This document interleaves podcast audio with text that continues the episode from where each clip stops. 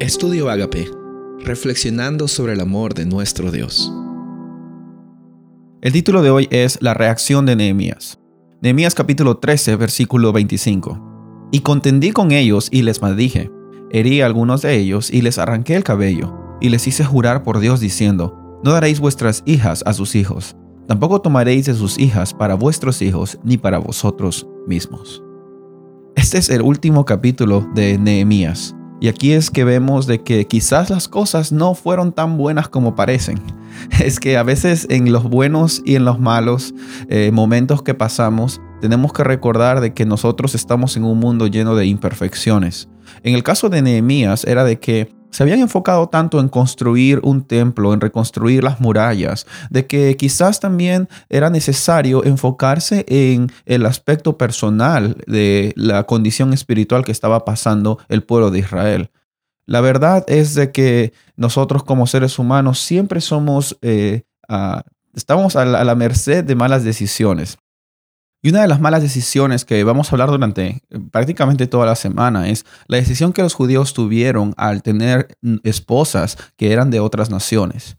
El problema no eran las naciones, el problema era también de que incluso en el idioma hebreo era de que los judíos llegaban a conectarse con Dios, porque las escrituras estaban en hebreo y eran explicadas en arameo, pero muchas de las esposas que vivían en, esa área no hablaban ese idioma y por consiguiente los niños tampoco hablaban ese idioma. Había un, ah, un asunto de desigualdad en la cultura, había desigualdad en, en, las prioridades, había desigualdad incluso en la forma de adoración.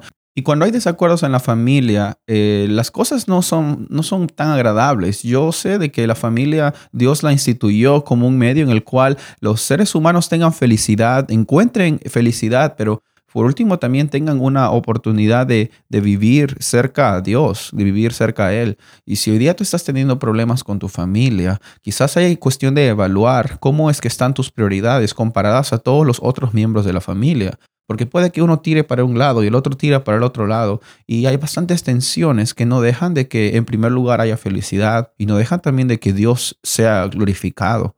Hay cosas negociables, hay cosas no negociables. Es, cierto, vivimos en un mundo de culturas diferentes, de diferentes idiomas, de diferentes tensiones que vienen y gracias a la tecnología tenemos acceso a, a muchas de ellas fácilmente. Pero hay cosas que son no negociables. Una cosa son a ver los principios, otras cosas a ver son las acciones. Y en medio de esto, Dios creó la diversidad de naciones, la diversidad de culturas. Incluso en medio de ellas hay cosas que son aceptables y no aceptables. Hay cosas que son negociables y no negociables.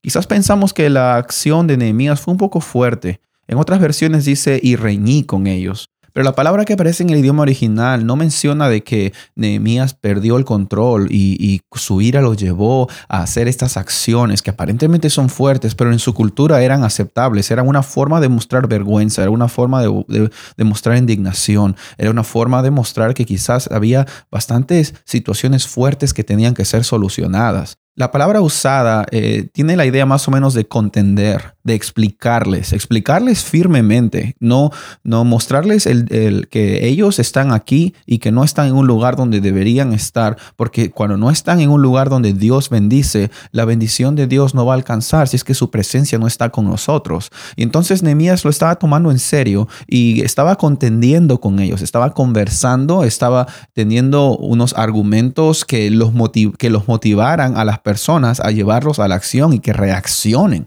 Porque Dios no los había mandado a que reconstruyan una muralla, un templo y un país, una nación solamente. Dios había puesto a los judíos allí para que ellos, por medio de ellos, muchos conozcan de su gloria, de su bondad y de su misericordia. Hoy día también Dios anhela de que tú seas un medio en el cual muchas personas conozcan de Él. Que ese sea tu anhelo y tu oración en el día de hoy. Soy el pastor Rubén Casabona. Que tengas un día bendecido.